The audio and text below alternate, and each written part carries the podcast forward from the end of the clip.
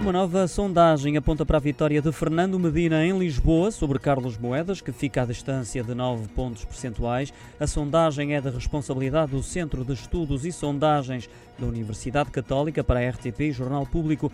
Medina será assim reeleito com 37% das intenções de voto, um valor abaixo dos 42% alcançados em 2017, revela essa sondagem, permitindo ao atual autarca eleger entre 7 e 8 vereadores. Caso obtenha maioria absoluta, serão 9 os eleitos. Carlos Moedas surge com 28% das intenções de voto nessa sondagem, o suficiente para eleger entre 5 a 6 vereadores. A CDU surge como a terceira força política com 11%, seguido do Bloco de Esquerda com 7%, o Iniciativa Liberal aparece com 5%, o PAN e o Chega com 3% e o Volte com 1%.